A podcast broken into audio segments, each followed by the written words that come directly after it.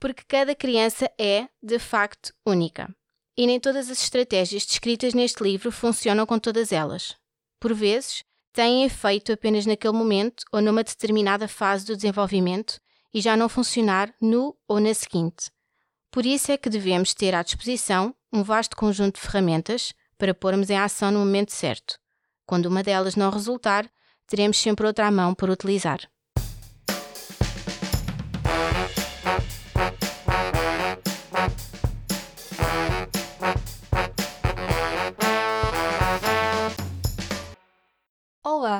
Bem-vindos ao Contracapa, o podcast onde falamos de livros e leituras, realizado na Escola Superior de Educação e Ciências Sociais do Politécnico de Leiria. No Contracapa de hoje, temos a sugestão de leitura de Daniela Crespo, estudante do mestrado em Educação Pré-Escolar. Obrigada por ter aceitado o nosso convite. Seja muito bem-vinda. Olá, obrigada. Comece por perguntar que livro nos traz hoje. Eu trago o livro Educar pela Positiva, de Nuno Pinto Martins, e é um guia para pais e educadores. E qual foi o motivo da escolha deste excerto? Eu acho que este excerto fala muito bem, ou reflete muito bem, aquilo que o autor quer eh, dizer e quer transmitir neste livro.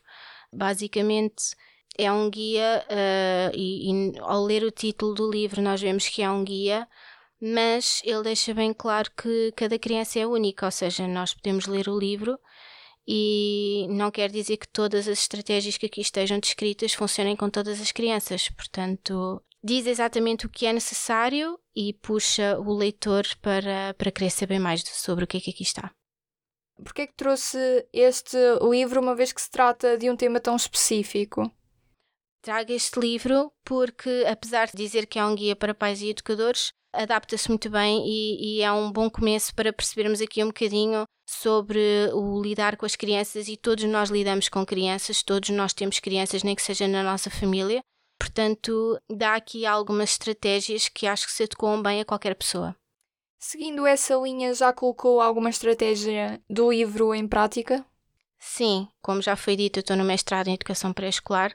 Portanto, como futura educadora e como mestranda, há aqui muitas técnicas que já consegui colocar em prática e também porque sou mãe, portanto já consegui colocar em prática com a minha filha e notei bastante diferença. E sou, sou sincera porque nós por vezes temos dificuldade e achamos que são só as crianças a testar, são só as crianças que estão numa fase complicada, mas às vezes esquecemos um bocadinho que nós também temos fases complicadas e também temos alguns dias em que não estamos tão disponíveis Portanto, uh, é um livro que nos faz pensar um bocadinho, tanto quanto pais, tanto quanto educadores, tanto quanto pessoas, uh, para olharmos, se calhar, para alguns comportamentos de forma diferente. Como é que olha para o panorama da educação que é dada hoje em dia? Ainda há muita coisa a fazer, há muita coisa a mudar.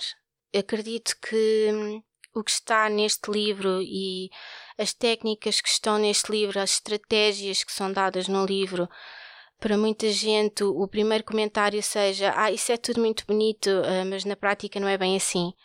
E, no entanto, posso dizer que uma vez que já apliquei, faz muita diferença.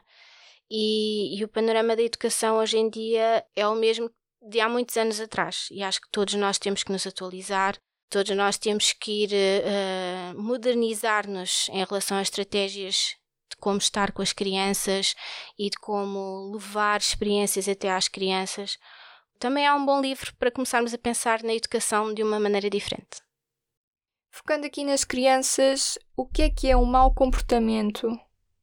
Para muita gente, um mau comportamento pode ser eh, uma birra, pode ser eh, o ir a qualquer lado e a criança dizer que quer e que quer e que quer, pode ser eh, aquela hum, frase muito comum que é tiraste o dia hoje para me chatear. Na verdade, a criança só está a tentar chamar a atenção para alguma coisa e se calhar um mau comportamento da criança para nós, estas palavras têm que ser eh, um bocadinho pensadas. Se tivesse de imaginar um cenário ideal para esta leitura, qual seria? Um cenário uh, para esta leitura, eu acho que tem que ser um sítio onde estejamos confortáveis, um sítio onde a nossa cabeça esteja focada para ler. Eu, por exemplo, também porque estou a tirar mestrado e lá está porque também sou mãe, costumo muitas vezes tirar um bocadinho à noite antes de dormir para ler o livro e sabe muito bem, até porque consigo encontrar alguns pontos do meu dia em comum com aquilo que o livro retrata e pensar, ok, se calhar da próxima vez vou tentar fazer desta maneira.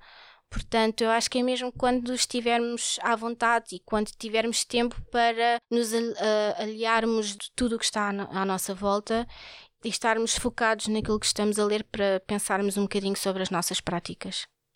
Por fim, que palavra ou palavras escolheria para definir este livro? Mudança, se é a palavra.